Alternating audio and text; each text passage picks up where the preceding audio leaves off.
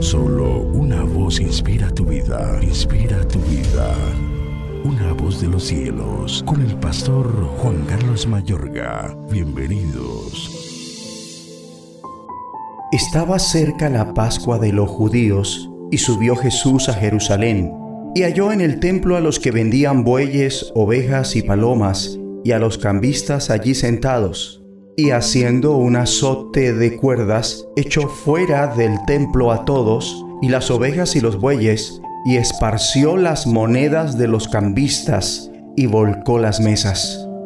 Y dijo a los que vendían palomas, Quitad de aquí esto, y no hagáis de la casa de mi padre casa de mercado. Entonces se acordaron sus discípulos que está escrito, El celo de tu casa me consume. Juan 2, 13 al 17. Mi amigo y amiga, ¿no es asombroso este suceso? Sorprende ver a Jesús en esta tónica tanto que puede ser aterrador. Cristo asombró a todo el mundo cuando entró en los atrios del templo y se encontró con personas vendiendo ganado, ovejas y palomas, así como a otros en mesas cambiando dinero. Los prestamistas también estaban allí en toda su fuerza. Aunque estaban en el templo, la morada simbólica del Dios que da poder para hacer las riquezas, se encontraban enredados en pos de las riquezas por su avaricia, en sus negocios y apartados de Dios Padre. Repito, pese a que estaban en los atrios del templo, o sea que hacer parte de la iglesia no siempre significa que se tenga verdaderamente una relación con el Señor. Con razón Jesús hizo un látigo de cuerdas y los echó a todos del templo. Les amonestó, saquen esto de aquí. ¿Cómo se atreven a convertir la casa de mi padre en un mercado? Enseguida sus discípulos recordaron las palabras, el celo por tu casa me consumirá.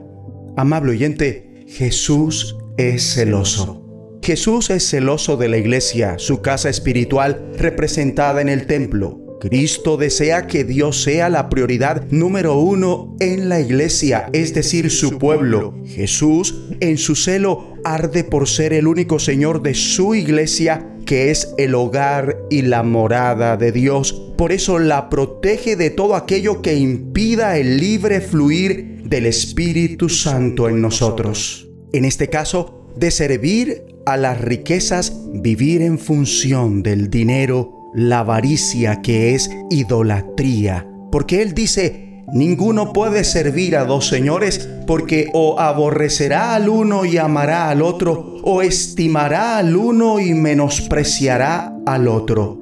No podéis servir a Dios y a las riquezas riquezas textualmente mamonas, palabra aramea que significa riqueza, aquí se personifica como si fuera un Dios.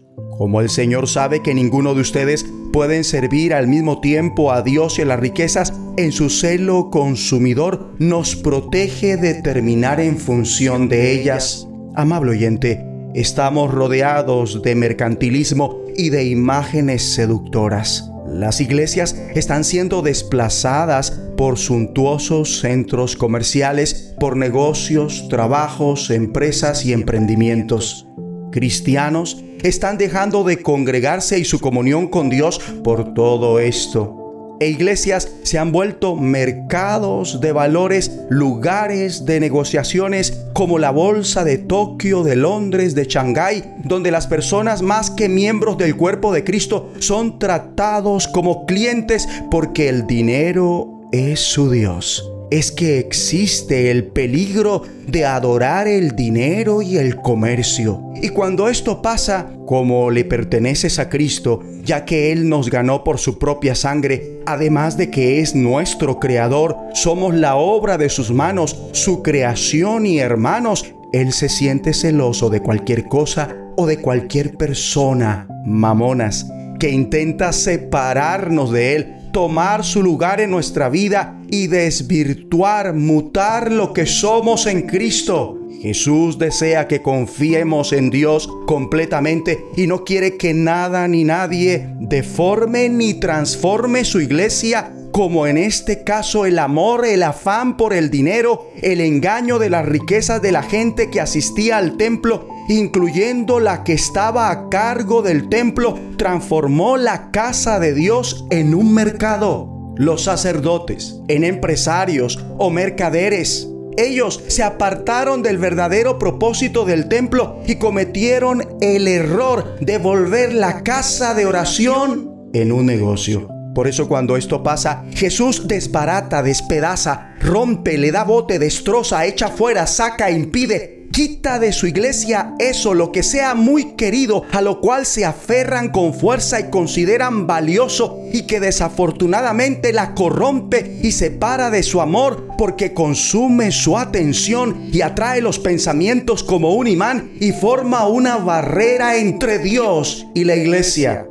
En aquel entonces se experimentaba la fortísima tentación, igual que se experimenta hoy día, de pensar que hacer dinero interfería con la adoración a Dios.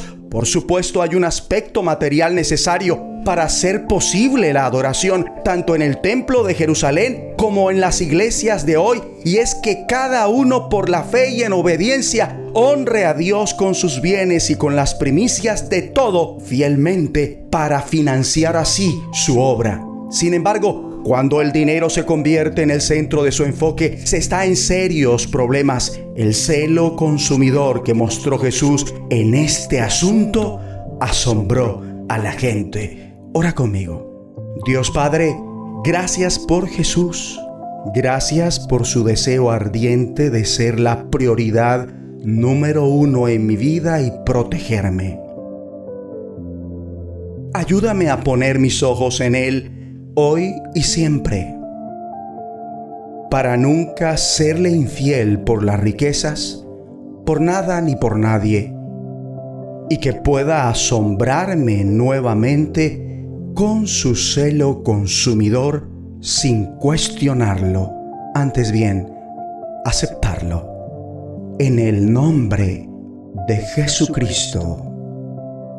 De los cielos Escúchanos, será de bendición para tu vida. bendición para tu vida.